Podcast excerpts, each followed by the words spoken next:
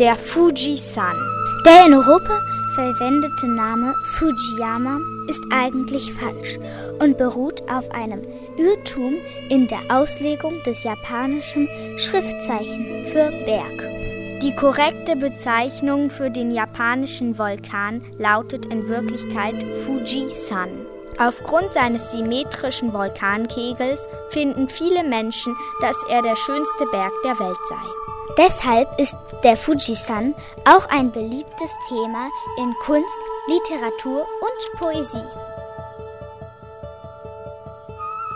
Der Fuji ist ein heiliger Berg. Wer ihn besteigt, begibt sich auf Pilgerreise. Die Schönheit des schlafenden Vulkans hat viele Künstler inspiriert. 663 soll erstmal ein Mönch hinaufgeklettert sein. Heute erobern ihn täglich tausende Menschen.